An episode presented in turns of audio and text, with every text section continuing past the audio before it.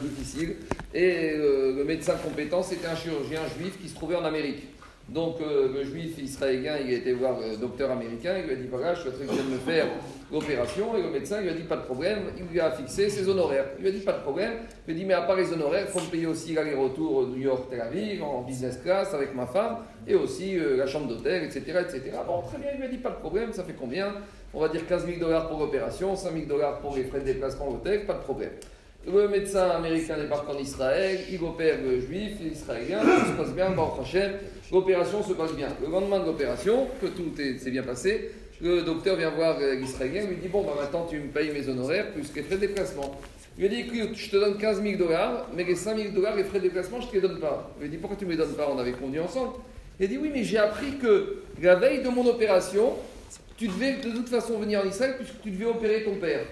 Donc, euh, de toute façon, tu serais venu en Israël, tu aurais payé ces 5000 dollars. Donc, euh, tu, pourquoi tu veux te payer ça De toute façon, tu devais opérer ton père avec. Et donc, j'ai aucune raison de te payer 5000 dollars. Alors, ils ont été voir. Alors, qu'est-ce qu'il lui a dit le médecin?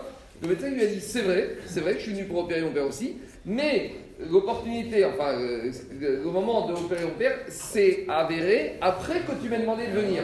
Au moment où tu m'as demandé de venir, je ne devais pas encore venir, puisque mon père n'était pas encore malade. Ça n'est que quelques jours après qu'on ait fixé la date de l'opération que mon père est devenu malade. Donc, ça veut dire qu'au moment où tu m'as demandé, je devais venir. C'est vrai, mais de toute façon, maintenant dans les faits, tu devais venir quoi qu'il arrive.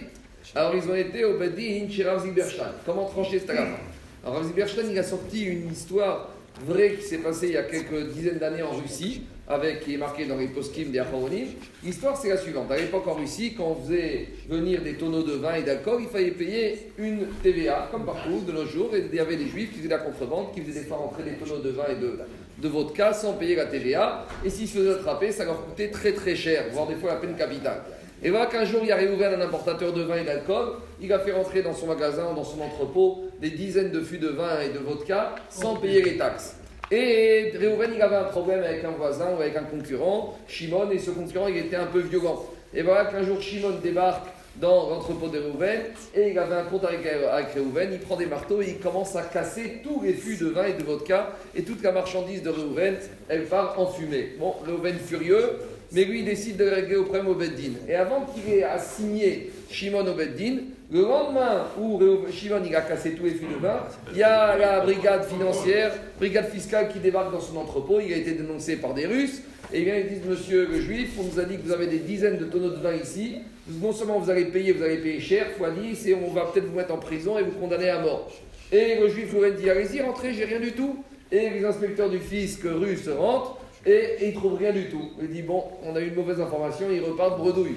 Alors maintenant, Réhouven, il gâche pas l'affaire. Il va au Beddin pour assigner Shimon. Il lui dit Tu dois rembourser tous les tonneaux. Shimon lui dit Non seulement je ne dois pas te rembourser, mais tu dois me dire merci et tu dois même me payer. Parce que grâce au fait que je t'ai cassé tous les tonneaux, je t'ai fait économiser de l'argent. Alors, comment les poskim, on enlève les sentiments et on reste d'après le din. Qu'est-ce qu'ils ont dit les poskim? Les poskim ils disent que quand un homme fait un dommage à un autre, ou quand un homme il vole parce qu'un autre, on va d'après le moment ce qu'on appelle en français le fait générateur du dommage. Le fait générateur du dommage, c'est quand? C'est quand Shimon il a cassé les fils de vin, à ce moment-là, il est khayab de rembourser à Rouven, donc il doit lui payer. Après, ce qui s'est passé après, c'est peut-être le massacre de Réhouven, c'est peut-être grâce à Shimon, ça c'est ce qu'on appelle dîner Shamaïm. Peut-être Réhouven, il doit remercier Shimon dix fois par jour, il doit lui dire merci, il doit être reconnaissant. Mais Alpi, dîner Mamonot, d'après règles, règles financières, Shimon, il doit payer à Réhouven. Alors, il va dire à Bershtan, peut-être c'est le même cas ici, c'est la même chose. C'est vrai qu'Abbas Nezikim. Mais ici, c'est pareil.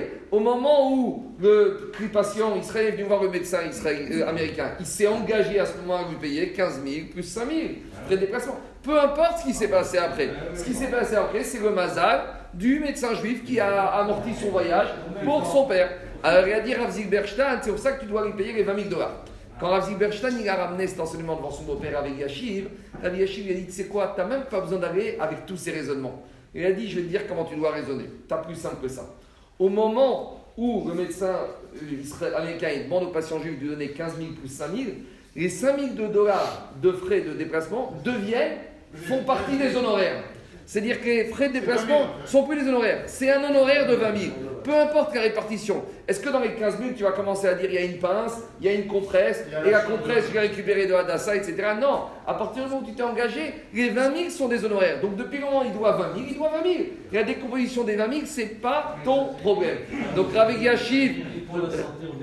Rav Yashiv. Non mais ici, on, on oublie les sentiments. On est dîner ma note. On est dans de l'argent, des affaires, on ne raisonne pas avec des sentiments.